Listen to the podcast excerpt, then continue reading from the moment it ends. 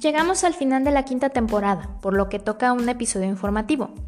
En esta ocasión trataremos de un tema muy importante si estás embarazada, ya que no importa si deseas tener un parto o una cesárea. El plan de parto es muy importante para que conozcas tus opciones durante el nacimiento de tu bebé y puedas platicarlas y negociarlas con tu proveedor de salud. ¿Qué tipo de parto deseas? ¿Quién te acompañará? ¿Cómo será el procedimiento?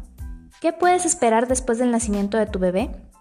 Estas y otras preguntas las resolveremos a lo largo del episodio. Soy la doctora Fátima Guzmán y esto es Historias de Nacimientos, un podcast by Nacer Humano. Comenzamos.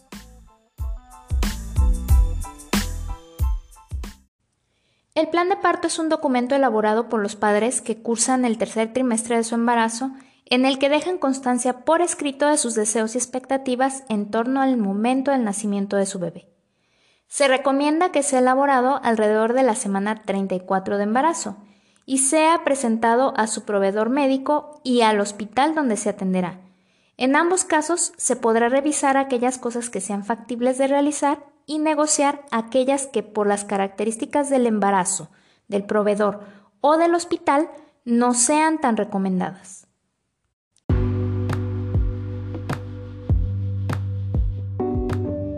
La mayoría de las embarazadas suelen ser mujeres sanas y por tanto son buenas candidatas para tener un parto vaginal. Incluso muchas que presentan problemas de salud pueden beneficiarse de las mejores prácticas médicas basadas en evidencia científica. El proveedor de salud que te atiende durante el embarazo, que puede ser un médico, matrona, partera u obstetra, debe ofrecerte la oportunidad de expresar tus preferencias para aquellos aspectos en los que existen alternativas igual de eficaces y seguras. Es importante que te mantengas flexible. Ten en mente que algunos de tus deseos quizás no sean posibles. Por lo tanto, es mejor idea pensar en estos como preferencias para el parto y no tanto como un plan inmodificable. Porque, por ejemplo, Tú puedes cambiar de parecer sobre ciertas elecciones cuando ya estés en el parto. De igual manera, tu proveedor puede sentir que ciertas medidas son necesarias para cuidar tu salud o la de tu bebé, a pesar de que estas medidas no son las que tú deseabas.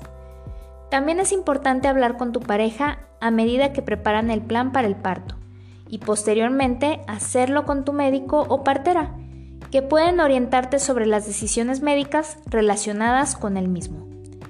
Igualmente hay que considerar que tus opciones se pueden ver limitadas debido a motivos económicos, como por ejemplo que tu cobertura de seguro médico no cubra todo lo que deseas para el plan de parto, o incluso que el hospital tal vez no pueda proporcionarte algunas opciones. De cualquier forma, el simple hecho de realizar tu plan de parto te permitirá comprender mejor todo lo que va a ocurrir y te permitirá participar de una manera más activa en el nacimiento de tu bebé.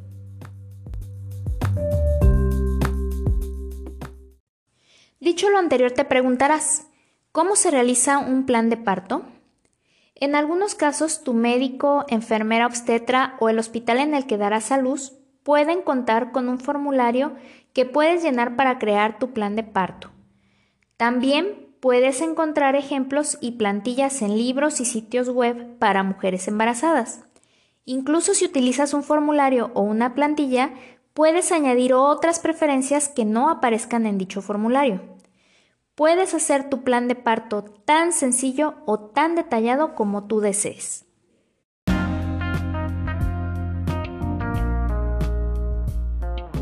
A continuación te daré algunas pautas y preguntas en las que te puedes basar para crear tu propio plan de parto. Trataré de explicar algunas de ellas que generan más dudas, pero recuerda que si surgen algunas que no se responden aquí, lo ideal será que pidas consejería a tu médico para tomar una decisión bien informada.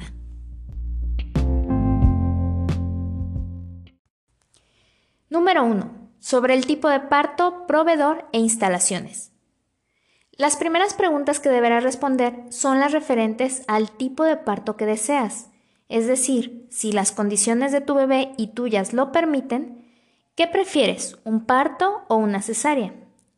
¿Puedes elegir el médico y el hospital en donde te atenderás? Si es así, es importante definir quién será y en caso de que esa primera opción no estuviera disponible, lo ideal es considerar una segunda opción también. Incluso si tu idea es un parto en casa, también puedes especificarlo y definir el equipo médico que te atenderá, así como especificar a qué hospital acudir en caso de alguna emergencia que lo amerite. En el caso de un parto hospitalario, puedes ir incluso un poco más allá, preguntando si existen salas de parto con condiciones específicas en el hospital que elegiste. ¿Prefieres una sala de quirófano o una sala LPR, que son habitaciones en donde puedes estar durante la labor, el parto y la recuperación? ¿Te gustaría una sala de parto acuático? La sala de expulsión cuenta con mesa para parto vertical, silla de parto o se trata de una mesa convencional con perneras.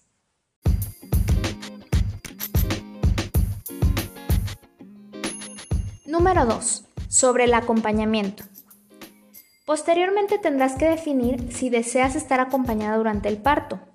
Por desgracia, en muchos hospitales públicos esta opción no está disponible por problemas de espacio y privacidad con las demás pacientes, pero hay algunos lugares en donde existen legislaciones que promueven esta práctica. Puedes informarte si esto es posible en tu caso o no. Pero en general, los hospitales privados sí permiten el acompañamiento. Aunque con la pandemia aún hay ciertas restricciones, pero puedes informarte previamente cuáles son las condiciones para que permitan el ingreso de tu familiar. Entonces es importante definir. ¿Quién deseas que te acompañe durante el trabajo de parto o durante la cesárea? ¿Quién quieres que te visite en el periodo de recuperación? ¿Incluirás a los demás hijos? ¿A parientes políticos y abuelos? ¿Hay alguna persona que no quieres que dejen entrar a la habitación? ¿Deseas que tu pareja o acompañante esté contigo todo el tiempo? ¿Qué deseas que tu pareja o acompañante haga por ti? ¿Deseas que una dula esté presente? Recordemos que la dula es un acompañante profesional que puede ayudarte durante el parto, recuperación y lactancia de diferentes maneras. Es una aliada muy importante que puede restarle presión a tu acompañante que no está habituado a los altibajos del proceso de nacimiento. También en este apartado puedes especificar si quieres que en la sala de parto esté solo el equipo médico necesario, si así tú lo deseas, también puedes autorizar el ingreso de profesionales en formación y otros miembros no esenciales del equipo médico.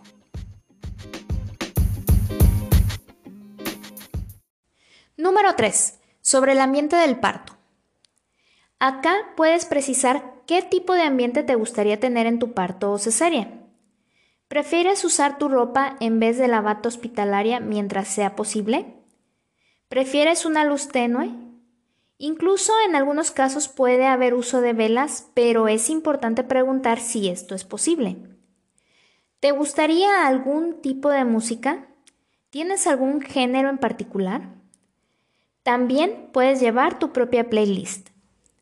¿Deseas algún aroma en particular? Puedes llevar un difusor de aceites esenciales, por ejemplo. El uso de incienso y velas aromáticas igualmente debes comentarlo previamente ya que en algunos casos puede no ser posible. Hay mujeres que también llevan letreros con mantras y otras frases positivas que pegan en su habitación para recordarse a sí mismas lo fuertes y valientes que son. También pueden ser fotos o flores, aunque estas igualmente deben tener autorización de tu proveedor.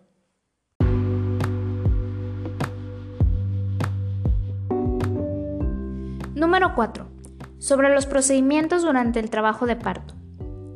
El consumo de alimentos durante un parto de bajo riesgo no solo es permitido, sino aconsejable. Puedes conversar con tu proveedor si esto será posible en tu caso. De ser así, puedes planear si ingerirás líquidos y alimentos proporcionados por el hospital o puedes llevar algunos que sean de tu preferencia. También debes especificar si deseas estar de pie, acostada, utilizar una ducha o caminar durante el trabajo de parto. Mantenerte en movimiento puede ser muy útil y cómodo para la madre. ¿Te gustaría poderte mover durante el trabajo de parto y por lo tanto tener un monitoreo de la frecuencia cardíaca fetal de manera remota? ¿O será necesaria una monitorización continua que te limite a estar en la cama? ¿Será necesario colocar una vía intravenosa?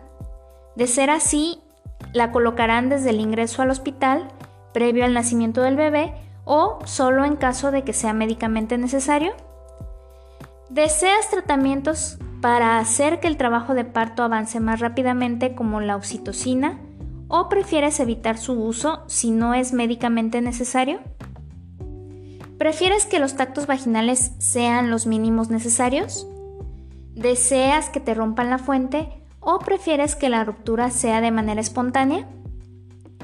¿Prefieres un parto vertical o alguna otra posición al momento del parto? También aquí puedes especificar que no deseas maniobras como el Christeller, que está completamente contraindicada ya que sus riesgos son mayores a los beneficios que se pudieran argumentar.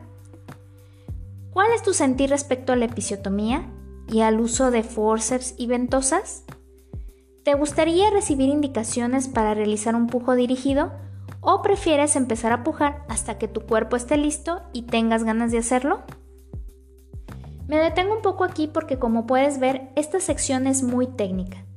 Quizá escuchando todo esto, puedes darte cuenta que nunca has escuchado hablar de algunos de estos procedimientos y que desconoces cuáles son sus ventajas y desventajas. Te recomiendo investigar cada uno de ellos y platicar con tu proveedor respecto a tus dudas para que así tengas una idea más clara de lo que puedes pedir que te realicen o que no te realicen si no es necesario. Otras cuestiones muy importantes a tratar en este aspecto son tus deseos en caso de que te realicen una cesárea.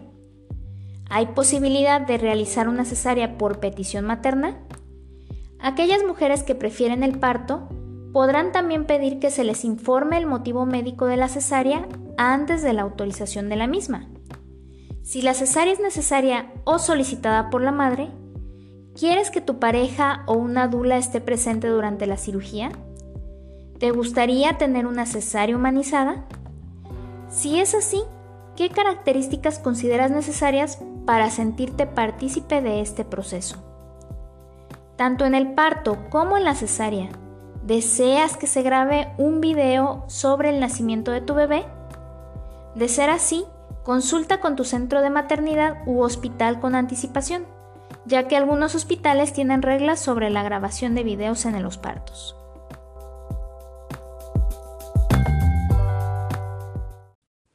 Número 5. Sobre el alivio del dolor durante el trabajo de parto. Es importante que especifiques en tu plan de parto si deseas intentar dar a luz sin analgésicos o de entrada prefieres recibir medicamentos para aliviar el dolor. También deberás especificar qué tipo de medicamentos deseas.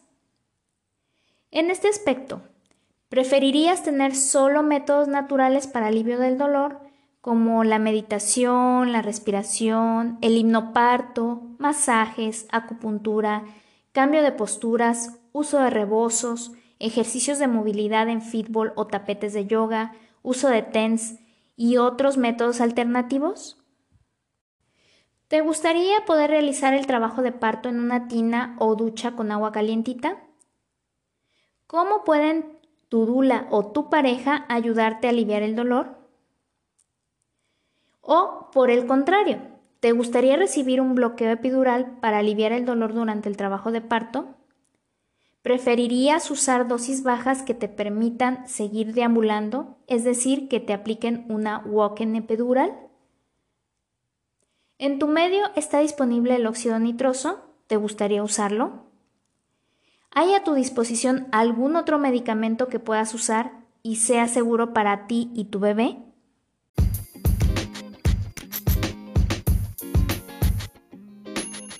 Número 6. Inmediatamente después del nacimiento del bebé. Sea parto o cesárea, también puedes especificar qué rutinas deseas poder realizar y cuáles no. Por ejemplo, especificar si deseas corte tardío del cordón umbilical y, de ser posible, quién quisieras que lo haga. ¿Vas a querer hacer recolección de sangre del cordón para preservación de células madre? De ser así, ¿vas a conservarlas para uso privado o deseas donarla a un banco público? También podrás anotar si deseas conservar la placenta. Algunas mujeres hacen impresiones artísticas de la placenta o la llevan a casa para plantarla y usarla de abono para algún árbol con fines ceremoniales. También hay quienes acuden a la medicina placentaria para encapsularla e ingerir las cápsulas posteriormente. Si no deseas nada de lo anterior, también puedes optar por que el hospital la deseche con el resto de residuos biológico-infecciosos. ¿Deseas que tú o el padre puedan tener contacto piel con piel para lograr un vínculo con el bebé inmediatamente después de su nacimiento? Si el bebé goza de buena salud, puedes especificar que no deseas que sea llevado a cunero. Pueden hacer la revisión de rutina como el peso y talla en la misma habitación del parto. También puedes manifestar tus preferencias en torno al primer baño, la colocación de aretes en las niñas o la circuncisión en los niños. Puedes solicitar que te permitan estar en la habitación con el bebé en todo momento, acción también conocida como alojamiento conjunto, así como indicar tus preferencias en torno a la lactancia materna exclusiva, el uso de mamilas y chupetes. Es importante que también hables con tu proveedor sobre la aplicación de ciertos medicamentos al bebé, como lo son las gotas oftálmicas de antibiótico, la vitamina K, las vacunas y el tamiz. Todas estas prácticas son ampliamente recomendadas por la Organización Mundial de la Salud, pero en algunos casos los padres pueden tener dudas sobre su función y el momento ideal para realizarlas, así que puedes aclararlo previo al parto o en las primeras horas posparto directamente con el pediatra de tu bebé.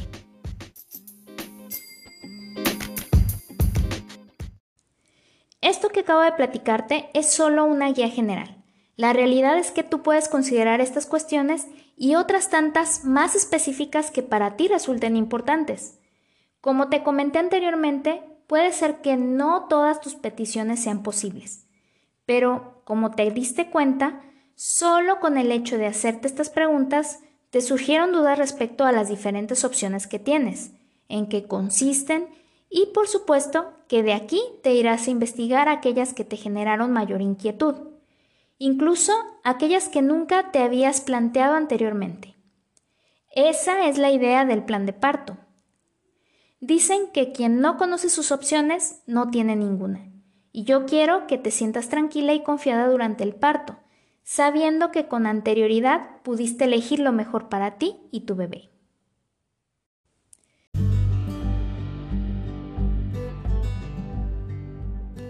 Los invito a seguirnos en nuestras redes sociales. Nacer Humano en Facebook, Instagram, TikTok y Kwai. Y recuerda suscribirte a nuestro podcast. Esta quinta temporada ha llegado a su fin y ahora tomaremos un descanso más o menos largo para continuar con la producción de la siguiente temporada. Aunque amo este proyecto, la carga laboral es cada vez mayor y no deseo entregar una calidad menor a la que hasta el momento he tenido. Les prometo que habrá sexta temporada, posiblemente en la segunda mitad del año.